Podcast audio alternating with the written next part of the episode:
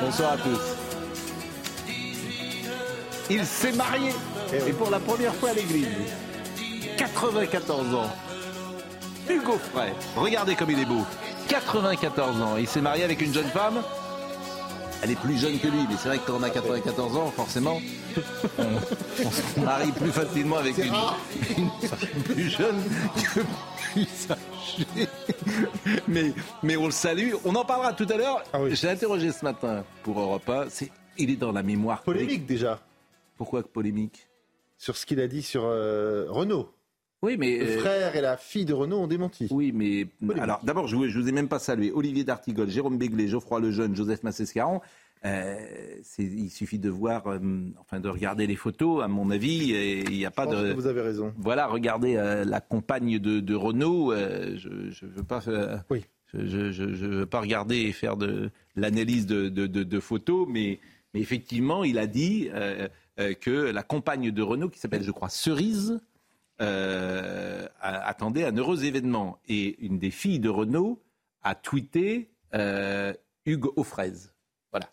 Euh, pas très aimable. Mais on en parlera tout à l'heure. J'ai- Ce matin, il était euh, sur Europe 1 avec nous. Il a parlé 94 ans. Et quand on l'entend, on n'a pas l'impression.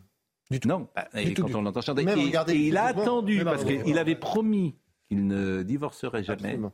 Et il a attendu que son épouse euh, soit décédée pour se marier avec euh, sa compagne. 24 ans après l'avoir rencontré. C'est beau. Alors, on en parlera tout à l'heure, mais il y a l'actualité, vous le savez, il y a euh, l'actualité aujourd'hui. Alors, est-ce que vous connaissez Hugo Décrypte Je ne suis pas sûr que tout le monde. Bah, alors, vous, parce que vous baignez dans le oui. monde journalistique. Réseaux sociaux, oui. Très- Voilà, alors Hugo Décrypte. Hugo Travers. Comment? Hugo- Hugo Travers, il s'appelle. euh, Oui. euh, Oui, ça, je- Monsieur. Il s'appelle Hugo Travers. Oui, Oui, bah oui. Bah, Et, et- et alors, il a fait un coup, puisqu'il a fait le président de la République. C'est pas la première fois d'ailleurs.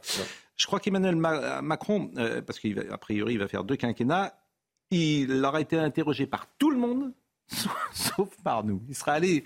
Il va sur Il tous les plateaux. reste à mon avis, il veut, il veut moi, pas. c'est mort. Hugo décrypte, il y a des types qui roulent, euh, qui font des roulades dans l'Elysée, n'importe qui peut l'interroger, etc. Il a Mais- proposé un concept. mais moi, moi, je sais pas. Faites, que je- faites un salto arrière. mais, mais- mais je, je- je- je- je- Et là, il a donné donc une interview euh, aujourd'hui, un long entretien d'ailleurs. C'est une interview qui a été diffusée en direct sur la chaîne YouTube et le compte TikTok d'Hugo Décrypte.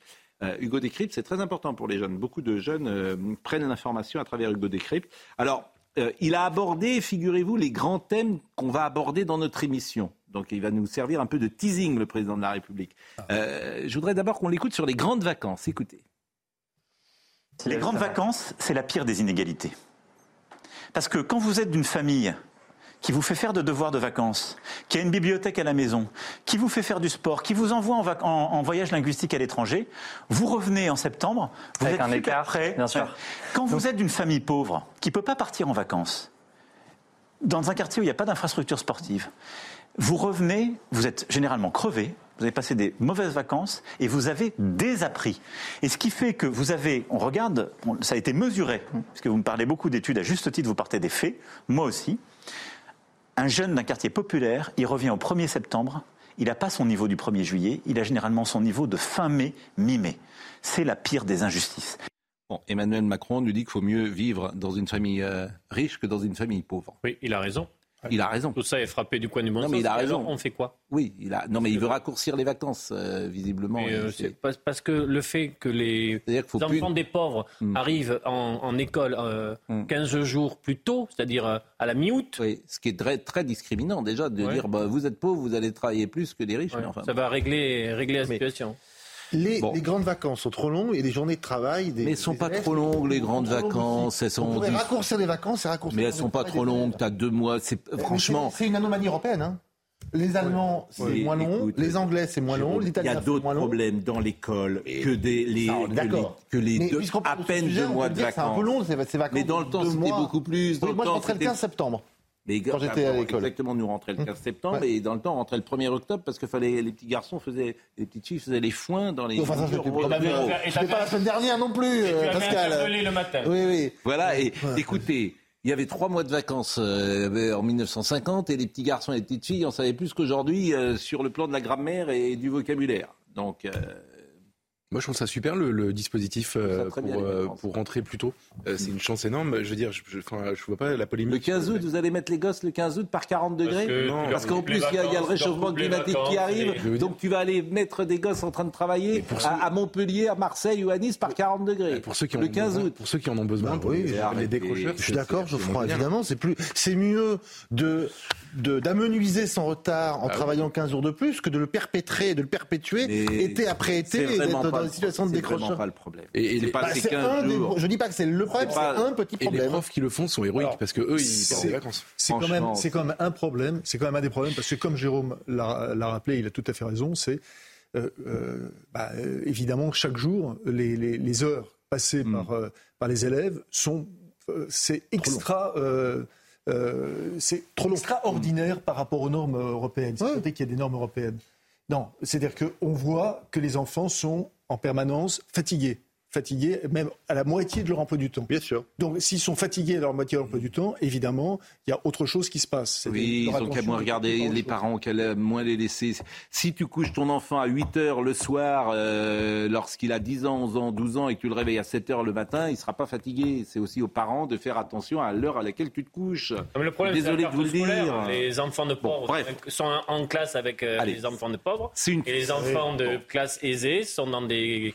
C'est de moins en moins vrai, vous savez. C'est de plus en plus moins vrai, vrai. le séparatisme scolaire. De plus en plus vrai. Bon, euh, la mixité. Bon, alors, écoutons ce qu'il a dit également sur la Baïa, parce qu'après, on pourra développer tous les thèmes, mais euh, je le dis, il, il s'est exprimé sur ces deux ou trois sujets forts. Le ministre a eu raison d'être clair. Pourquoi? Parce qu'on ne peut pas faire comme si on vivait dans un pays où la question était apaisée. Parce que si on n'est pas clair au niveau national, ce sont les enseignants et les directeurs d'établissement qui sont renvoyés avec la pression sur le terrain. Donc il faut les protéger, parce que sinon on dit pas de vague et on laisse s'installer des défis à la laïcité et la loi n'est pas respectée. Dans, les enjeux, dans Donc, les enjeux, l'enjeu n'était pas tant. Deux, moi, je pense que c'est pas le sujet le plus important. C'est un sujet où il faut être intraitable et clair, et on le sera. Maintenant, il faut que tout le monde s'y range et que ce soit respecté. Il faut que les familles qui voulaient mettre la baya pour leurs filles, ou les jeunes filles qui voulaient la mettre, comprennent ce pourquoi on le fait. C'est respectueux, c'est bienveillant, c'est la laïcité française. Là-dessus, On ne Bon, moi, je salue évidemment cette prise de position. C'est l'exact contraire de son ancien ministre euh, de l'Éducation nationale pour ça qui qu'il l'a l'a laissé viré. faire. Peut-être pour ça qu'il l'a viré. Oui, mais il l'avait surtout nommé. Oui, il avait surtout nommé. Mais Et dans l'autre- Errare humanum perseverare euh, diabolicum. Diabolicum. Bon, Euh, bah justement, comment ça s'est passé aujourd'hui euh, dans les lycées de France? Augustin Donadieu était euh, présent à Nanterre et je vous propose d'écouter ces témoignages qui sont d'ailleurs très intéressants et de voir également les, euh, les robes ou les abayas que portaient ces jeunes filles. Parce que Étonnant. euh, franchement, là, pour le coup, je, je, je serais prof. Eh oui. Euh, C'est bien, on, on est ennuyé. Hein. c'est, vous allez voir, les vêtements, c'est pas aussi clair peut-être qu'on ne le ouais. dit parfois. C'était une rentrée sous haute vigilance ici à Nanterre. Le proviseur, les médiateurs de la ville, la police, la mairie étaient sur le terrain pour euh, accueillir les élèves et veiller à ce qu'aucun d'entre eux ne brave l'interdit d'entrer avec un abaya ou un camis dans l'établissement. Malgré tout, quelques élèves ont tenté. C'est le cas de ces deux jeunes filles que l'on a interrogées à leur arrivée devant l'établissement. Je vous propose de les écouter. Non, non, non. Seulement des robes. C'est des robes. Seulement des robes. C'est des robes. Et, et là, est-ce qu'on va vous demander de l'enlever euh, pour aller dans l'établissement? Bah, on sait pas, Non. franchement, on se pose la question. euh, on n'espère pas on quand espère même. pas quand même. Normalement, non. Et si on vous demande de les enlever, que- comment vous allez faire? Vous avez des vêtements en dessous? Bah non, Non, moi, on va pas les enlever, hein. non. On rentre chez nous et On préfère rentrer chez nous. Juste après cette interview, les deux jeunes filles ont pu pénétrer facilement dans l'établissement, mais rapidement écartées du groupe, accompagnées de la proviseure, du proviseur adjoint et de la CPE, chacune dans une salle pour engager le dialogue. Mais quelques minutes plus tard, elles ont été raccompagnées à la sortie. Je vous propose d'écouter leur réaction. Bah, euh, déçu. Enfin, je pensais pas que. Je pensais que c'était une robe pour moi, c'est tout. Tu t'attendais à ça? Non. Enfin, c'était qu'une robe. Bah oui, je me suis toujours habillée comme ça. Moi, ça, ça a jamais dérangé. Enfin, l'année dernière encore, ça dérangeait un petit peu, mais enfin, j'ai jamais eu de problème. euh. Et Dans quel état d'esprit tu es?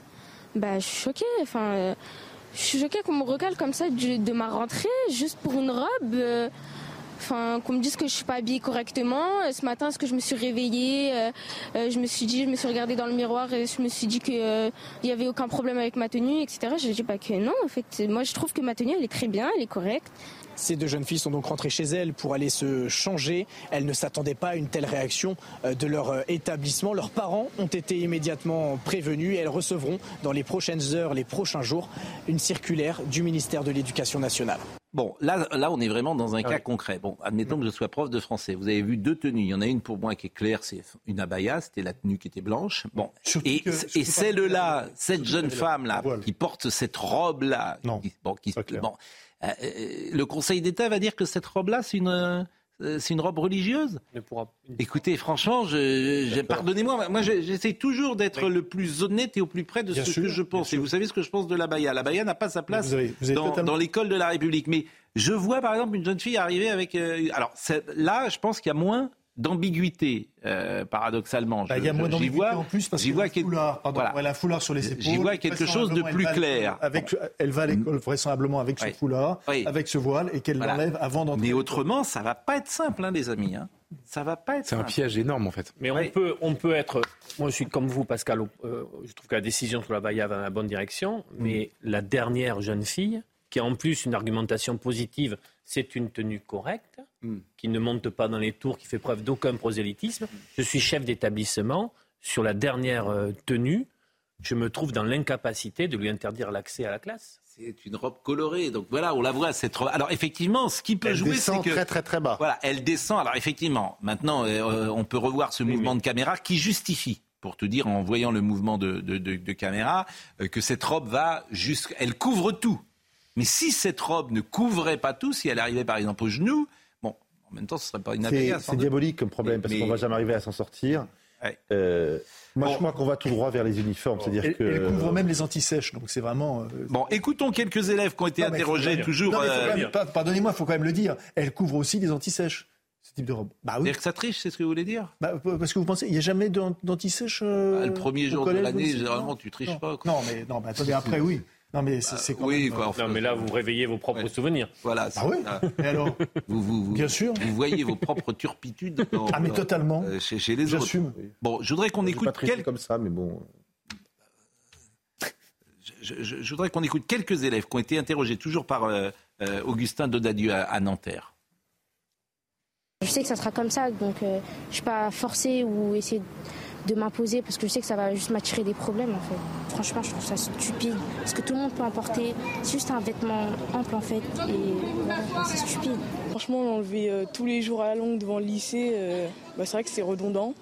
Mais bon, euh, je suis obligée de faire avec hein, si je veux poursuivre mes études. C'est vraiment pas le bon choix à prendre d'interdire les filles de vouloir cacher leur corps car c'est vraiment leur choix elles. Et euh, parce que les autres peuvent euh, se montrer plus ouvertement s'ils le veulent, donc celles qui veulent se refermer, bah, elles ont le droit de se refermer. Bon, Augustin euh, Donadieu avec Marine Sabourin sur le terrain. Mais ce qui est intéressant également, c'est qu'il n'y avait pas de camis. C'est uniquement les femmes, comme toujours. C'est-à-dire c'est comme au lycée Victor Hugo de Marseille ce matin, on était avec Jean-Paul Brigelli, ce n'était que des femmes qui portaient ce, tissu qui pouvait aller jusqu'aux chevilles et qui masquait leur corps. Donc on voit bien aussi euh, euh, l'influence ou la manipulation. Bah, L'influence et, l'influence exister. et, et la manipulation. Et de- le Bon. fait que ce soit en effet des jeunes filles, bah, euh, oui, vous voyez, euh, pardon, mais euh, de revenir toujours là-dessus, mais quand même, euh, en, en Iran, la police des mœurs, c'est d'abord une police féminine. C'est pas une police, c'est pas une police masculine. Donc euh, le fait que euh, un certain nombre de femmes acceptent que le- ce, ce principe de la baya et acceptent donc justement cette euh, pseudo euh, pudeur euh, religieuse, oui, ben c'est pas c'est pas du tout une surprise. Je, je crois que tout le monde le souligne ici, tout le monde en a bien conscience avec, avec ce reportage. On ne s'en sortira pas. Parce que, euh, pas de cette manière-là, pas de Mais cette manière. cas- on ne s'en sortira pas. c'est clair, par exemple, on a vu dans les derniers témoignages des jeunes on femmes on ne- attends, avec des robes noires entières, donc on là, nous il n'y a dit pas de que la discussion. journée, on aura une photographie plus précise Mm. demain matin, mais on nous dit que la journée s'est plutôt bien passée et que sur les cas de discussion, de discernement, de discussion avec les jeunes filles ou la famille, dans un très grand nombre de cas, euh, ces jeunes filles ont accepté d'enlever la baya et de. Donc on va, on fera un point plus précis. J'aimerais aussi que cela euh, ne puisse plus éclipser tout, J'aimerais savoir combien il y avait de classes sans enseignants devant ces classes-là aujourd'hui. Non, mais c'est Parce que c'est aussi Non, mais- le sujet de la rentrée. c'est- Oui, mais c'est oui, parce mais a d'autres on- Eh ben on oui. ne cache pas Non, mais- Mais mais- j'espère qu'on la- l'autre. j'espère qu'on l'abordera quand Mais- même. non, mais vous. Parce qu'il y a eu aujourd'hui des élèves sans prof. Mais c'est pas. Eh oui, mais oui. C'est toujours la même chose. Le Je sujet dis pas mais, je dis et. Oui, mais c'est- euh, tenez, je vous donne mon papier, puis faites le conducteur, faites l'émission. C'est Non, pas, c'est Pascal. pas, au- c'est pas au sujet, en fait. C'est pas au programme aujourd'hui, si j'ose dire ça-. Mais on le traitera un autre jour. Ah, d'accord. aujourd'hui, c'est la Baïa. D'accord. Donc, pour ne pas parler de la Baïa, vous dites qu'il y a un autre sujet. Non, j'ai dit et. C'est une manière de ne pas vouloir parler. Mais Et- si. Ben si, je suis désolé Oui. de vous le dire, c'est une manière de... Non, on non. parle de la Baïa aujourd'hui. Enfin, sur la rentrée scolaire. Bon, euh, les profs sont soulagés. Bah, soulagé. Je dirais soulagé. On est plus que content, on est soulagé. Bon, après, euh, voilà, il va falloir quand même continuer à euh, dialoguer euh, avec les jeunes filles et faire passer le message de façon à travailler dans les meilleures conditions. hein. Surtout pas de tension. C'est mercredi au Conseil d'État, ça va être très intéressant effectivement. Alors Madame Oui. Bergeau, euh, Black-Claire, que vous connaissez, Hum. qui est intervenue plusieurs fois, qui a fait une tribune euh, dans euh, Le Figaro extrêmement intéressante. Elle était invitée de Mathieu Boccoté et elle a parlé effectivement de cette nouvelle génération de jeunes gens. C'est pas tant pour des raisons religieuses, moi c'est le sentiment que j'ai. C'est un, mode culturel, ce sont des mœurs différentes, c'est une manière de voir la vie. C'est-à-dire que tu ne manges pas pareil, tu ne vois pas les choses de la même manière, tu n'as pas les mêmes amis, tu n'écoutes pas la même musique, etc. C'est une culture différente. Écoutez. C'est la troisième génération ou la deuxième génération réislamisée par les frères musulmans qui sont arrivés. C'est celle que j'appelle la génération du halal way of life, euh, qui sont nés donc fin des années 90, début des années 2000, euh, qui sont aujourd'hui, euh, qui n'ont aucune conscience euh, de la séparation du politique et du religieux, qui pour eux, être musulman, c'est à la fois une race, une identité, un comportement, une conviction. Tout est complètement mélangé. Ils n'ont pas la moindre idée euh, du fait que ce que je décris dans un de mes livres sur le marché halal ou l'invention d'une tradition, que le halal soit une tradition inventée, largement euh, donc alimentée par à la fois le néolibéralisme et le néofondamentalisme. Bon, ça c'est Elle a, elle, a, elle a 10 000 fois raison. Ben oui. C'est-à-dire que ce que dit Mme bergeau est, est vraiment absolument essentiel. C'est-à-dire que euh, ces personnes qui sont fondamentalement deuxième, troisième génération en mal d'identité, qu'est-ce qui se passe quand il y a un mal d'identité? On va chercher l'identitarisme. C'est-à-dire, on va chercher une identité qu'on se fabrique de briques et de broc et qui à la fois euh, est liée au communautarisme, au libéralisme, à la marchandisation des corps et des esprits. Ça, d'ailleurs, une personne comme euh, À la repentance. à la repentance aussi. Très il y a- important. Il y avait, il y a Au une rapport à la il y a France. autrefois un livre très important qui s'appelait Nos logos et qui expliquait ça très très très très bien. Noémie. Klein. Et ça, nous- de Naomi Klein, nous y sommes. Nous y sommes. Alors, évidemment, la, la vraie question aujourd'hui, la vraie question, il me semble, aujourd'hui, c'est euh, évidemment l'uniforme. Oui ou non Oui, mais l'uniforme. Parce que l'uniforme, autrefois... Ça ne que- rien sur le fond. C'est-à-dire que vous avez. L'uniforme, je me souviens que l'uniforme était quelque chose qui gommait les identifications sociales. Hmm. Si on veut gommer les identifications identitaires, il n'y a pas d'autre moyen que Mais, l'uniforme. mais j'ai envie de vous dire, euh, euh, comment faire euh, pour que des jeunes gens euh, ne se croient si, ne se croient pas ou ne- ne- ne- n'intègrent pas ou ne, ne se pensent pas ou ne se vivent pas avec euh, les mœurs, la culture, l'histoire qui a été celle de la Mais- France. J'ai cité plusieurs fois la phrase de Renan ici, de ce qu'est une nation. Vous avez ces jeunes gens, ils sont mais en rupture avec notre histoire. vous ne pouvez pas demander, pardonnez-moi, vous pouvez pas Donc demander. vous- un uniforme, ils le mettront dans la journée, mais mais- après ça changera Mais rien. Pardonnez-moi, mais parce que c'est- cette, ce- ce- ce- cette incertitude d'identité qu'ils ont et qui vont, qu'ils cherchent une identité de subvention, de, de- de- pardon, de substitution, merci, Oui. de subvention aussi, de substitution et qui donne l'identitarisme.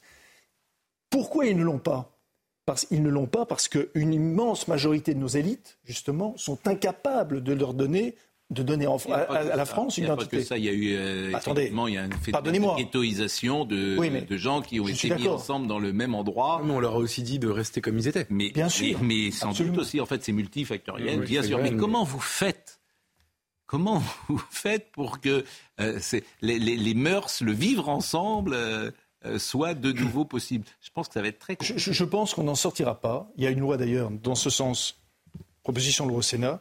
On n'en sortira pas personnellement, alors que j'étais vraiment un défenseur de la laïcité, euh, mais euh, on n'en sortira pas tant que ne sera pas inscrit dans, la, con- dans notre Constitution le fait que nous sommes un pays judéo-chrétien.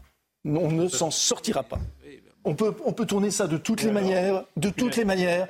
Aujourd'hui, malheureusement, J'arrive à ça aussi. hélas, Vous le je, gravez je- dans je la- voudrais que ce dans- vous le gravez Mais dans comme la d'autres pays en Europe, Et pardon, après- comme d'autres pays en Europe. Après- Et après Après, il faut l'apprendre à l'école. Et après, il faut l'apprendre à l'école. c'est- Mais après, à le l'école, on peut déjà, sur toute on la peut vie, déjà apprendre à l'école les valeurs de la. République, etc. Non, mais tient- Mais là, c'est vous pas la même chose, Totalement, mais, mais si, parce C'est une que civilisation vous total-. Juste une Ah oui. chose, à partir du moment où vous n'allez pas casser les phénomènes de ghettoisation, Mm. et donc le fait que ces personnes-là vivent entre elles, sont dans des quartiers où, on le voit avec les reportages sur le trafic de drogue, etc., il n'y a quasiment plus rien. Mais ou y non, compris c'est ce qui a été avant Non, mais ma génération, le le, département club le plus de pauvre de sport, France, c'est etc. la Creuse, ils ont pas de Parfois, problème les d'identité. bénévoles sont va à bout. marquer une pause. Mais il faut bien casser ça.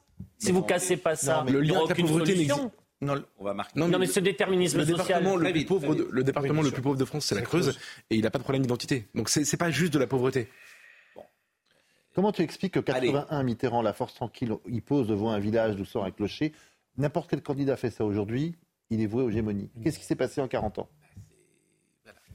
Ce dont on va parler dans la deuxième euh, mi-temps euh, de, hein. de l'émission. À tout de suite.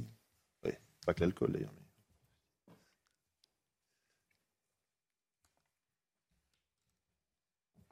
On est un peu en avance à 20h28. Olivier de Kéranfleck nous rappelle les titres du jour. Bonsoir Pascal, bonsoir à tous. La Franque suffoque à nouveau. Un épisode de forte chaleur touche le pays.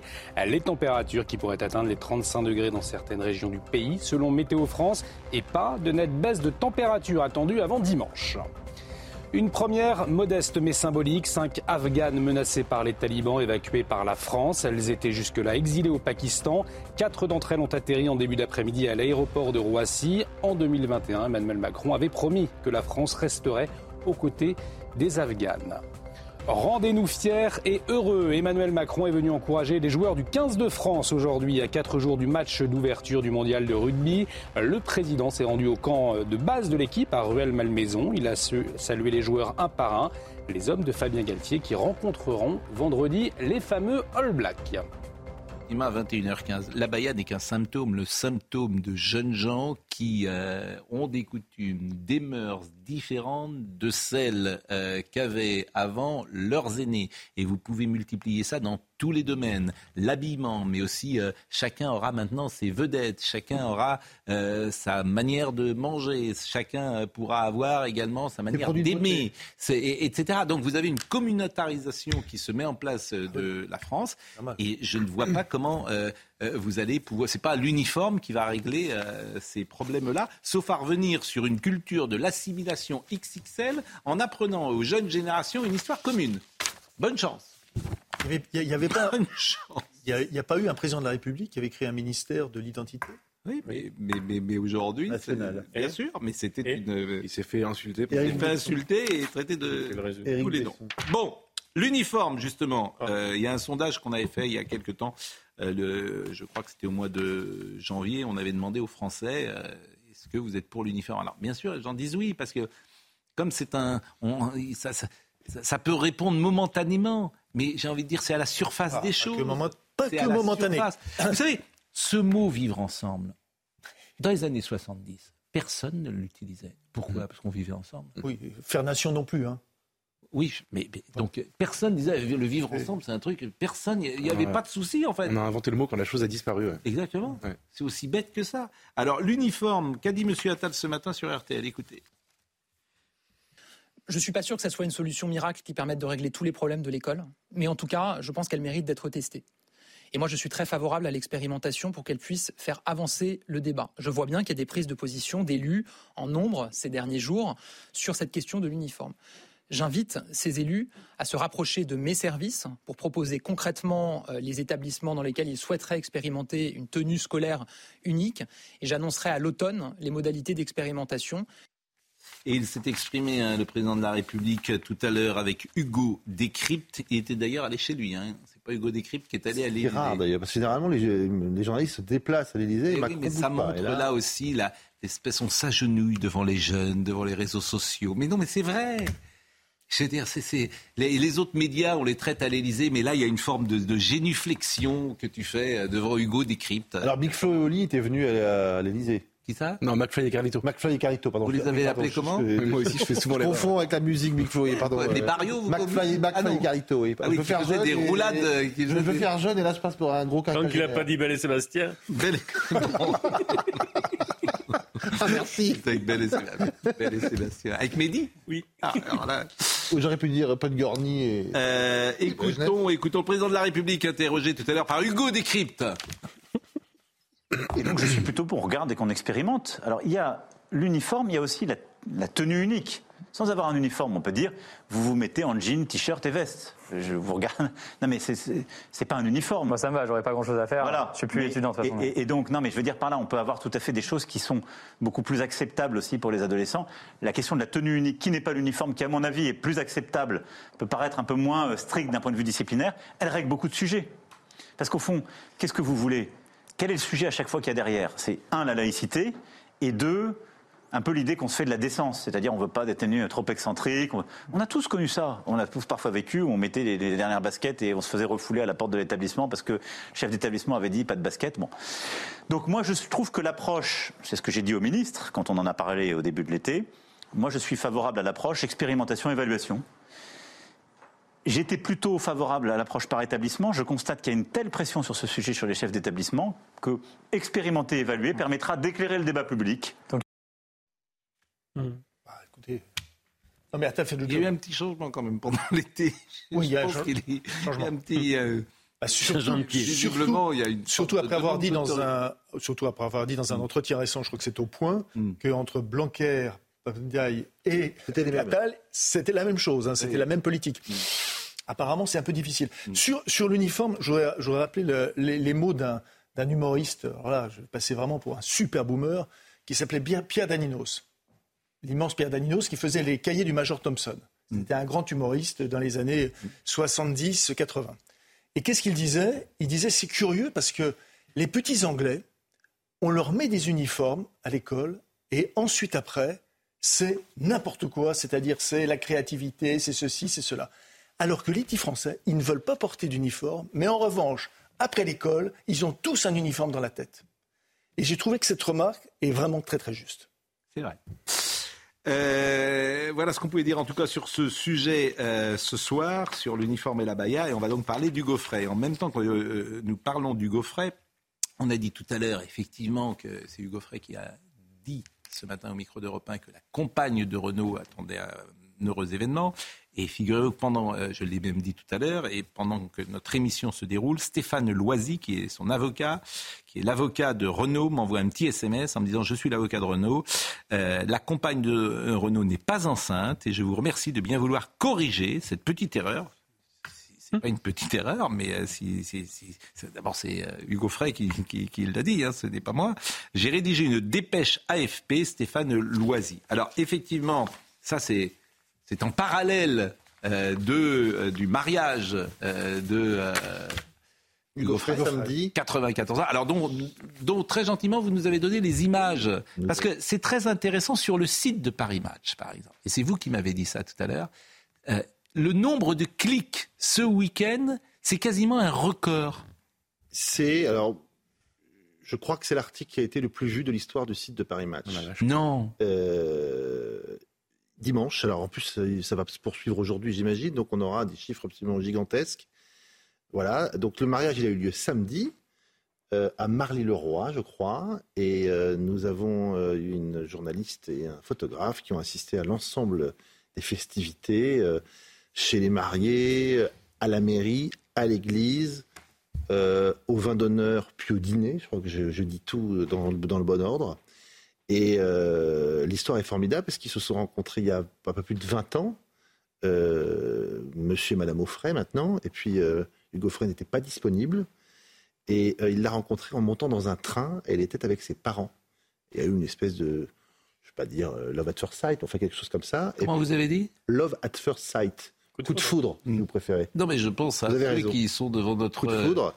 Et poste ben, la ne vie a fait connaissaient son pas cette chemin. expression anglaise. La vie a fait son chemin, les années ont passé, et quelques années plus tard, une bonne vingtaine d'années plus passé, tard, euh, Frey, 94 ans, épouse euh, Non, mais il fait incroyablement jeune, surtout. Mais incroyablement jeune, de voix, de physique, de Et- tout. Et c'est assez. Et euh, il y a euh, 45 ans d'écart, diront les grincheux, mais il faut. euh, Et mais je trouve très Revoyons. Et c'est vraiment le, le- le triomphe de l'amour, quelles que soient euh, les vicissitudes, le fait d'être libre ou pas libre. Ils se sont aimés euh, euh, pendant 20 ans avant de s'épouser. Mais regarde- regardez ces images, 94 ans. Je, je- je pense que je n'ai pas souvenir d'un homme se mariant à l'église à 94 ans avec des colombes, manifestement euh, symbole de la paix. Alors, ce matin, euh, on était sur Europe 1.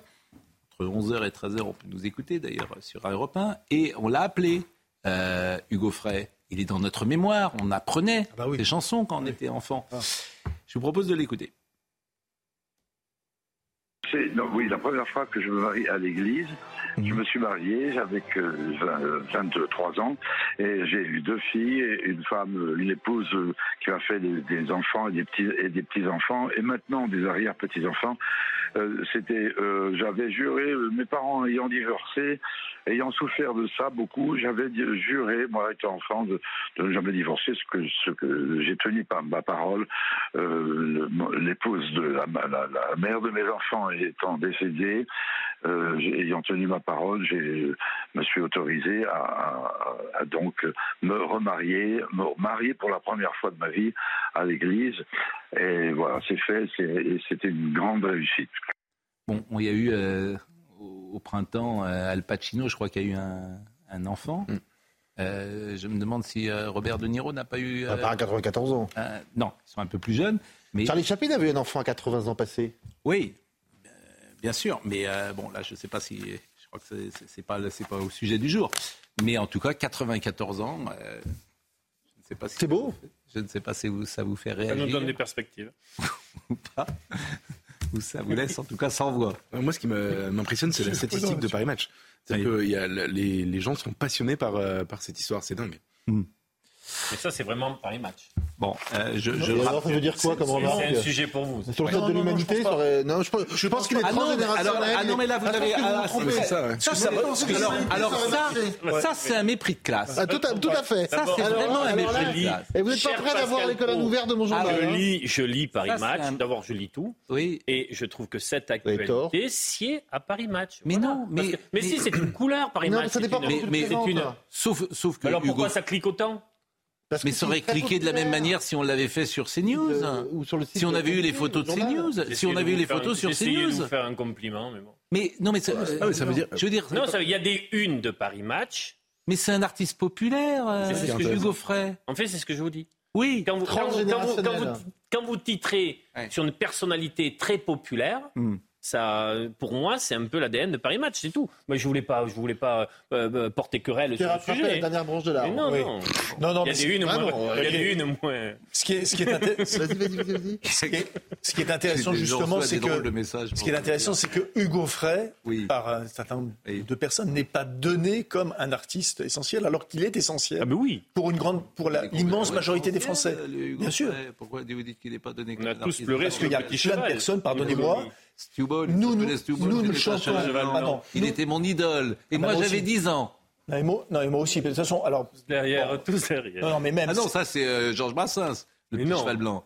Bah, tous derrière. Ah bah, vous confondez. C'est Stewball. Allez-y. Allez-y. Tous derrière, eux, tous derrière et lui devant. Ça, c'est Georges Brassens. Et Stubble Et il s'appelait Stewball. Ah oui, c'était. C'était un cheval Il était mon idole. Non, le mieux, c'est Céline. Et moi, j'avais 10 ans. Le mieux, c'est Céline, pour moi. Ah bah Céline. C'est Céline, c'est Bien c'est- sûr. c'est prodigieux. Tout le monde a chanté Céline. Les années ont passé. Les années ont passé.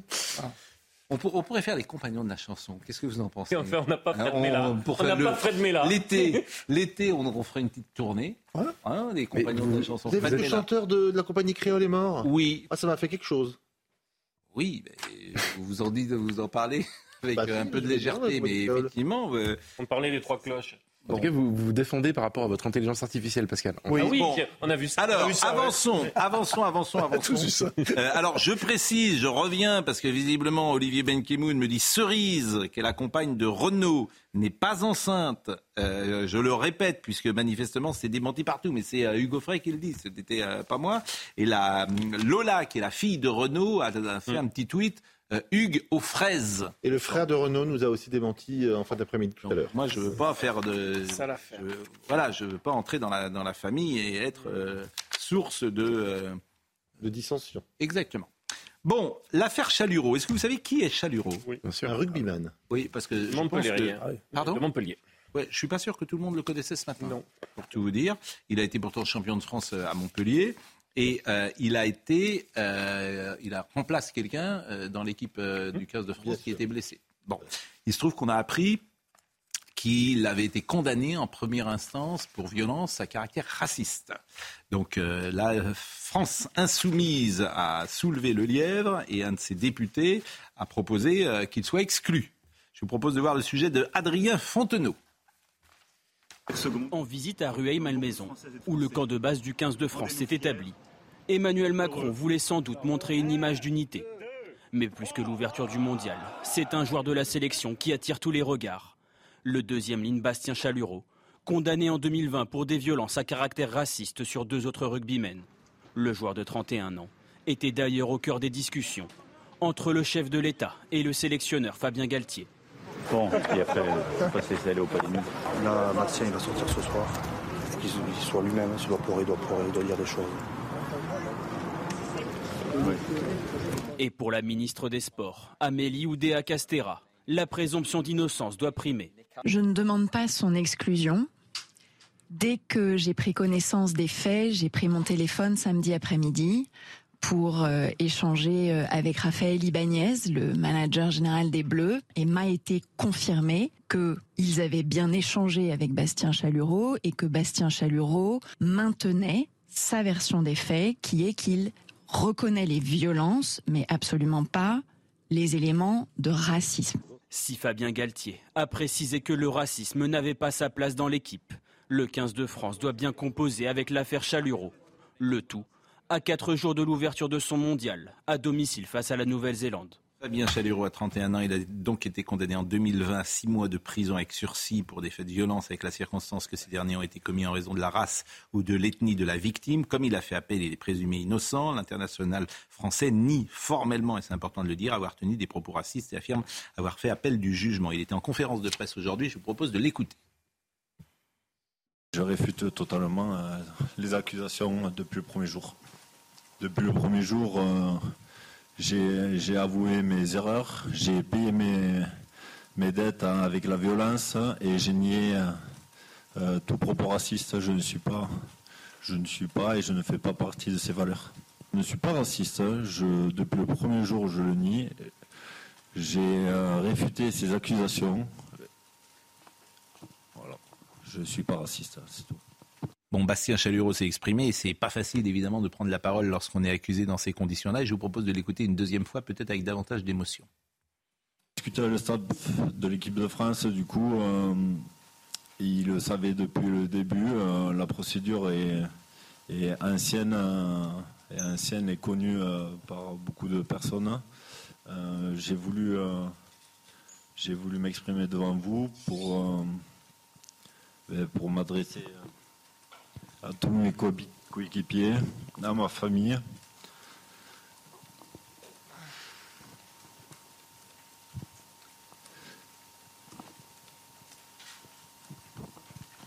Ça, ça touche pas que moi, ça touche, ça touche ma famille. Et c'est pour ça que j'ai voulu euh, parler devant vous pour euh, totalement clarifier la situation et, dire que je suis pas un raciste, je suis un fédérateur. Le rugby est un sport euh, avec euh, l'union euh, de beaucoup de communautés. C'est ce qui fait la beauté du sport, avec des caractères différents, des physiques différents. Alors c'est toujours intéressant de voir comment cette affaire est sortie. C'est les députés de la France Insoumise, François Picmal et Thomas Porte, qui estiment qu'à ce stade de l'instruction judiciaire, convoquer le joueur n'était pas pertinent pour l'équipe de France et sa cohésion. Et c'est eux, c'est eux qui sont responsables d'une certaine manière que cette affaire soit sortie, parce que c'est devenu une affaire. Votre avis? C'est, Bah, c'est.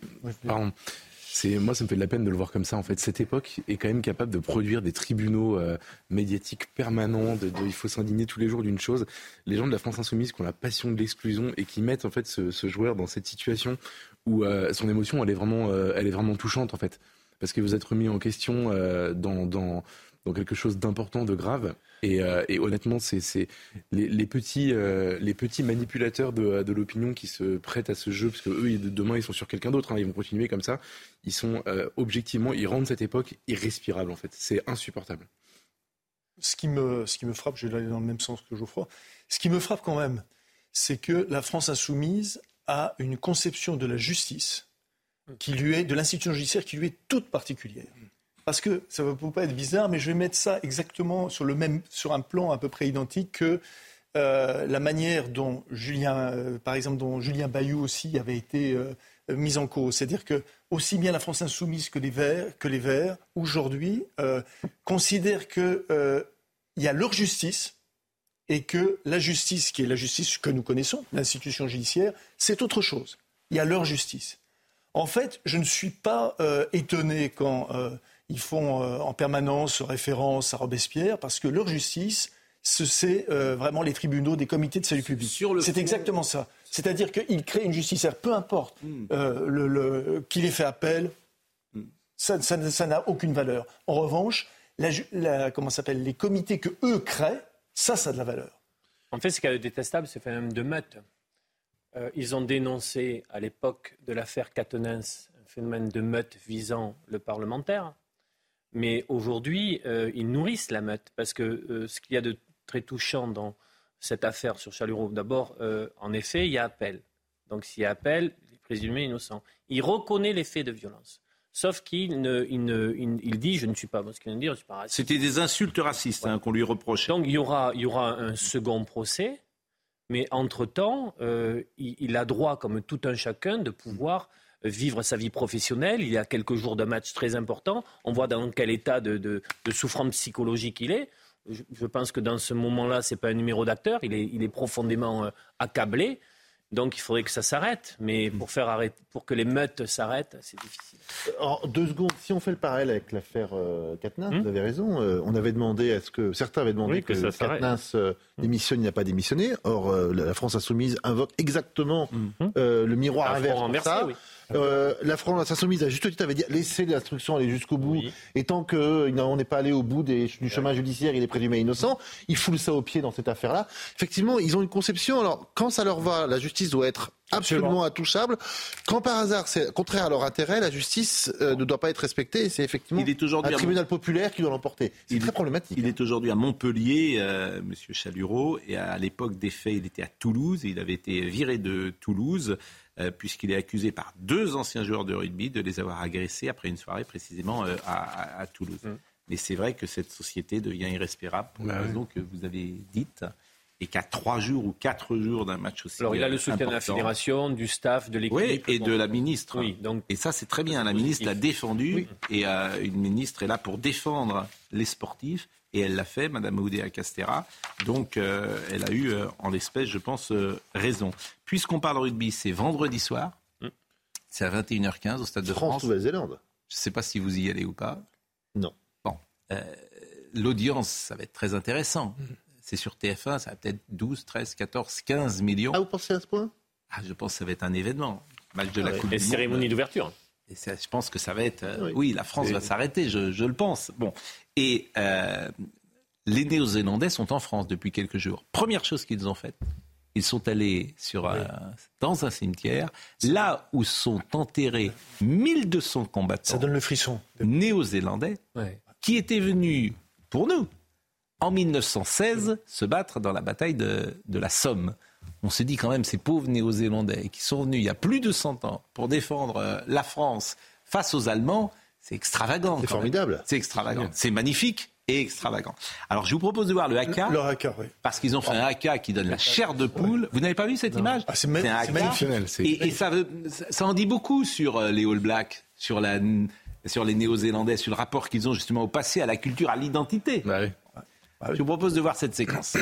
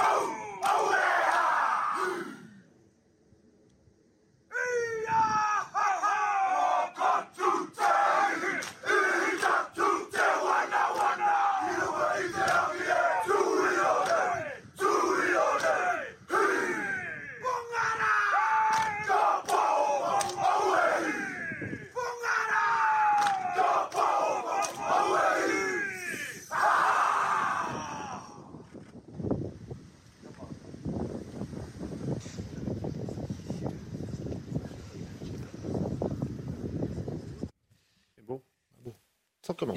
C'est sans que moi j'ai voulu le, le laisser jusqu'au bout, ce AK. Et... C'est magnifique. C'est exactement ce que vous disiez, ce que Joseph disait tout à l'heure sur l'identité en fait. Il faudrait qu'on ait la même fierté euh, et le- le- les mêmes attentions vis-à-vis de notre histoire, mais, euh, même récente, euh, pour tous les petits, euh, les petits enfants qui aujourd'hui euh, passent à côté de ce d'un trésor. Quoi. Oui, mais encore faut-il qu'ils adhèrent à cette histoire. Euh, En fait, disons que pour boucler avec la, la discussion de tout à l'heure, c'est pas une question d'adhérer, c'est une question de tomber amoureux en fait à un moment donné. Si on veut réussir quelque chose sur l'intégration, etc., il faut qu'on provoque ce, ce- ce sentiment de, de- ce sentiment amoureux vis-à-vis du pays. Pascal Pro, quand les, quoi, hein. élites, quand les élites elles-mêmes n'adhèrent pas, comment voulez-vous leur envoyer un message positif? Enfin, il y aura une émotion vendredi soir au moment où il y aura la Marseillaise et au moment où, où le match va démarrer. Et, et, euh, si, quand même, dans le Et- pays, il se passe encore quelque chose, non? Ne niez pas certaines Non, je ne nie pas. Je dis, je, je vous demande aussi de ne pas occulter face à la le fait que, que vendredi soir, Et qui va supporter le rugby? Ça va être qui va supporter le rugby? Qui joue au rugby en France? la France est sous préfecture encore, hein, beaucoup. Donc vous pensez que ce sera toute la France? Mais Contre euh, tous les certainement, les- ben, on verra. Attendez, y a 15 millions de téléspectateurs, c'est c'est quand même. Parce que justement, c'est très intéressant ça aussi, hein, le, le- le rugby. Qui joue au rugby? Les restos du cœur. Alors les restos du cœur sont en difficulté. Euh, les restos vont réduire cet hiver le nombre de bénéficiaires. Le gouvernement et plusieurs entreprises ont décidé de leur venir en aide. Et ce soir, il y a une polémique, parce qu'il y a eu des polémiques toujours en Insensé, France. polémique. Insensé. Euh, Bernard Arnault, qui est propriétaire de LVMH, a annoncé verser 10 millions d'euros. Bon. Ce qui est plutôt euh, une bonne chose. Ah oui. À peine avait-il décidé de donner 10 millions d'euros que les réseaux sociaux et la France insoumise, évidemment, bien évidemment, se sont enflammés. Parce que euh, où il n'aurait rien fait, on lui tapait dessus, il euh, fait quelque chose. Alors, ça m'ennuie, de, euh, pour tout vous dire, de citer ce, ce tweet, mais en même temps, il est député de la République. Donc, je le cite, vous pourrez le lire, vous reconnaîtrez son nom, je ne vais même pas le citer. Mais ça montre cet état d'esprit irrespirable qui est en France, absolument irrespirable. Et au lieu, pas des fautes d'orthographe, le pauvre, oui. Lui, il a eu trop de vacances scolaires l'été. Ben, non, mais, mais c'est- c'est c'est terrible parce que Bernard Arnault, de la même manière qu'il avait donné Notre-Dame, euh, de Paris, sans lui, je pense que ce serait plus compliqué. On peut ne pas verser dans un discours anti-riche, mais on ne peut pas non plus s'enthousiasmer de la situation. Mais Les restos du cœur, non, non, mais les, les- les restos du cœur vivent une situation épouvantable parce que le président s'en a expliqué. Un nombre considérable de personnes basculent dans la pauvreté. Mm. Voilà, c'est-à-dire que les plus 25% sur la dernière saison d'hiver, Mm. c'est du jamais vu. Euh, les- L'État, euh, par la voix de Aurore Berger, a dit on met 15 millions. En fait, c'est faux. Il y avait déjà 10 millions de mis sur la table euh, il y a quelques mois. Donc, elle n'a rajouté que 5. Euh, une grande fortune, mais 10 millions, je trouve que c'est très positif. Ça montre qu'il il peut y avoir un effort de fait sur la solidarité nationale les concernant, et c'est très bien, mais on ne peut pas se satisfaire de cette situation-là. C'est-à-dire que moi, je ne suis pas, je suis pas à me dire, je suis pas à me dire c'est formidable tout ça. Voilà. Vraiment pas. Non, mais personne ne peut se réjouir que les restos du cœur aient du mal à servir tous les repas qu'ils doivent servir cet hiver. Bon. Euh, que l'État et des grandes fortunes décident de mettre plusieurs millions chacun, chacune, je trouve ça formidable. Que derrière, la France insoumise, qui est censée être le parti du peuple, qui aurait pu euh, lancer une grande collecte et prendre tout le monde de vitesse, euh, en disant bah, écoutez, nous députés, on va abandonner 5%, 10% de euh, nos revenus euh, pour les. Mais, ah, non, pas- Eh ben, pourquoi non Mais pourquoi non C'est- Mais c'est en quoi c'est honteux On a besoin d'une grande politique de, de l'É- de l'État Non, mais concernant la grande L'un pauvreté. n'empêche pas l'autre. Il faut un grand Il y a- plan national. Il y, a- il y a un problème de financement des repas de- de- de- de- des restaurants du cœur. Ah oui, Chacun problème, peut oui. se dire. euh, moi, je suis député de la France Insoumise. Ben, écoutez, je, je rouspète contre le gouvernement et je dis, je vais donner 2%, 5%, 10%. Le président des restos de qui mes, dit euh, 137 000 enfants de moins de 3 ans au resto. D'accord, mais. Vous avez parfaitement raison, mais ce que je soulignais, c'est qu'il n'est pas utile de déclencher une polémique Oui, oui, ça, oui. contre euh, Bernard Arnault, qui est présent à la fois euh, lorsque 200 millions pour brûle et à la fois lorsque les restos euh, du cœur ont besoin euh, d'être soutenus. C'est tout, ni plus ni moins. Ça me paraît pas euh, l'essentiel, Oui, alors- mais ça rend le climat de ce pays irrespirable. C'est ce que je veux vous dire. C'est ce que disait tout à l'heure le mot irrespirable. Je me mets à sa place, le pauvre, je me mets à sa place. La prochaine fois, il donnera pas. c'est ça. En fait, Voilà, c'est ça. ça. Il est La de prochaine fois, il dira bon bah écoute, euh, moi je donne Si, pas parce que veut. dès que je viens dans l'atmosphère, dans, dans l'espace, et puis vous savez ce qu'il va faire un jour? Bah il va se barrer, il va partir. Et puis il dira bah écoutez, moi je vais ailleurs. je vais ailleurs et puis mes affaires, je les ferai ailleurs et puis je paierai des impôts ailleurs et puis vous serez. euh, voilà. Parce que c'est ça qui. euh, euh, la conclusion. Je veux bien qu'on chasse les riches de France. Je veux bien. Mais, mais je ne suis pas sûr qu'on y gagne. LVMH embauche 8000 personnes en France par an. avec ça, je sais pas les Et chasser. c'est des salaires un tout petit peu supérieurs à y y Donc, euh, compris des grandes même fortunes. largement Il y a y compris des grandes fortunes et il y a y compris des économistes libéraux qui disent concernant les plus riches, ils peuvent peut-être Mais c'est contribuer un un, autre- peu plus. mais c'est un Même autre eux le disent. Mais un si, autre ils peuvent contribuer un peu plus. Oui. Et ça n'empêche pas que Allons vers ce débat. c'est pas un Allons vers ce débat. Allons vers Donner cette Je, vais vous dire, je vais de vous dire, je vais vous dire, je vais vous dire, le problème en France, il n'est pas là. Le problème en France, on est déjà le pays le plus taxé au monde, le plus imposé au monde. Mais quand est-ce qu'on va Mais que quand vous est-ce allez que prendre, Pascal- laissez-moi terminer, quand est-ce que vous allez comprendre cette situation? Il faut simplement, cet État obèse, le réduire Quand est-ce que et faire des Pro- économies Même plutôt si que vous allez votre penser démagogie euh, contre vous vous-même, utilisez. quand est-ce que Pascal Pro, vous allez admettre le fait qu'il y a un problème entre la rémunération du capital et la rémunération du travail? L'écart est trop grand. Il y a un problème de prélèvements sociaux sur les est On est, trop oui, grand. Allez, on est, en train, oui. on est en train de commenter un geste gratuit Exactement. qui va sauver les restos du cœur. Que se passe-t-il arrive à la taxation des euh. Que C'est me dit. Benjamino Benjamino me parle. Vous dites quoi? Olivier? Ah, Hugo Frey, vous êtes au téléphone avec Hugo Frey? C'est un fameux trois mois. Ah, ah ben attendez, mais mettez-le sur. euh, Alors mettez, ve- venez là. Alors écoutez, parce que Alors, Hugues, voilà. il a envie d'un démenti. Alors, Vous savez, il y a une histoire entre vous deux. euh, Bon, Monsieur Hugo Frey, bonjour. Voilà. Je vous, vous étiez avec nous ce matin. C'est la première fois que je fais une interview comme ça. Vous étiez avec nous ce matin sur Europe 1. Effectivement, euh, j'ai cru comprendre que l'épouse euh, ou la compagne de Renault était enceinte, mais manifestement, vous souhaitez le démentir. C'est ça Ben oui, parce que j'ai jamais dit ça. Euh, la fille de, de, de Renault euh, croit que j'ai dit que, ça, que, que, que Cerise était en, en- enceinte. Mais euh, ben, j'ai jamais dit ça, jamais. Il m'a dit est-ce que euh, y avait des gens connus? Alors j'ai dit oui, je connaissais tous les gens qui étaient là euh, et ils me connaissaient donc on était tous connus. Mais Renault, alors il me dit mais j'ai vu une photo de Renault.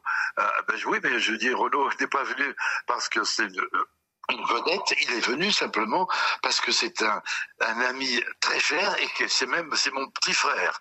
Et là-dessus, il a dit, et euh, euh, Pro a ajouté, euh, j'ai l'impression que, que sa femme, enfin sa fiancée, est enceinte. Bon, bah, écoutez, euh, le démenti est fait. Et en tout cas, on vous félicite. On vous félicite. Euh, Hugues, je vous ai eu euh, ce matin. Vous faites partie de l'histoire de France, du patrimoine de, de France. Et- gentil, et- mais c'est gentil. Vous savez, euh, Jérôme Béglé disait, c'est euh, l'information qui a été la plus vue sur le site euh, de Paris Match ce week-end, parce qu'effectivement, bah, vous êtes dans le cœur des gens avec des chansons inoubliables. Et on chantait tout à l'heure Céline, Stoubol, etc. ensemble. Donc bonne soirée trop gentil, trop avec euh, votre jeune et belle épouse. Ben, je veux en aucun cas, en tous les cas, que me fâcher avec Renault, que j'adore, c'est Bien mon sûr. petit frère. Bah écoutez, euh, frère, moi je voilà. me fâchais avec personne en général et, et, et j'y arrive pas toujours. Bon. Je suis très heureux avec sa, Bon. sa compagne euh, Cerise. Voilà. Eh ben écoutez, Merci, j'espère qu'on vous a bien entendu. Je, vraiment bonne soirée. C'était une interview un peu particulière, mais euh, c'est une interview grâce à Olivier Becquot. Mais- un grand démenti. Merci, euh, Monsieur Offray. merci beaucoup. Merci, Bonne soirée. Bonne soirée. Venez, venez, venez, Olivier. Venez là. Venez là. C'est le téléphone de. Alors, vraiment, c'est formidable la Bon, comment vous, ça avez, va vous avez raccroché? Bah, j'ai, bah, j'ai raccroché. Je vais Parce pas. qu'après, c'est euh, ma, mère qui appelle et je voudrais pas qu'elle sorte Bon. en Ah. direct. Et le meilleur de oui. l'info dans un instant. Voilà, le meilleur de l'info. Pense au prince ce soir, je t'embrasse. C'est votre euh, femme qui, qui vous laisse un petit message. Bon.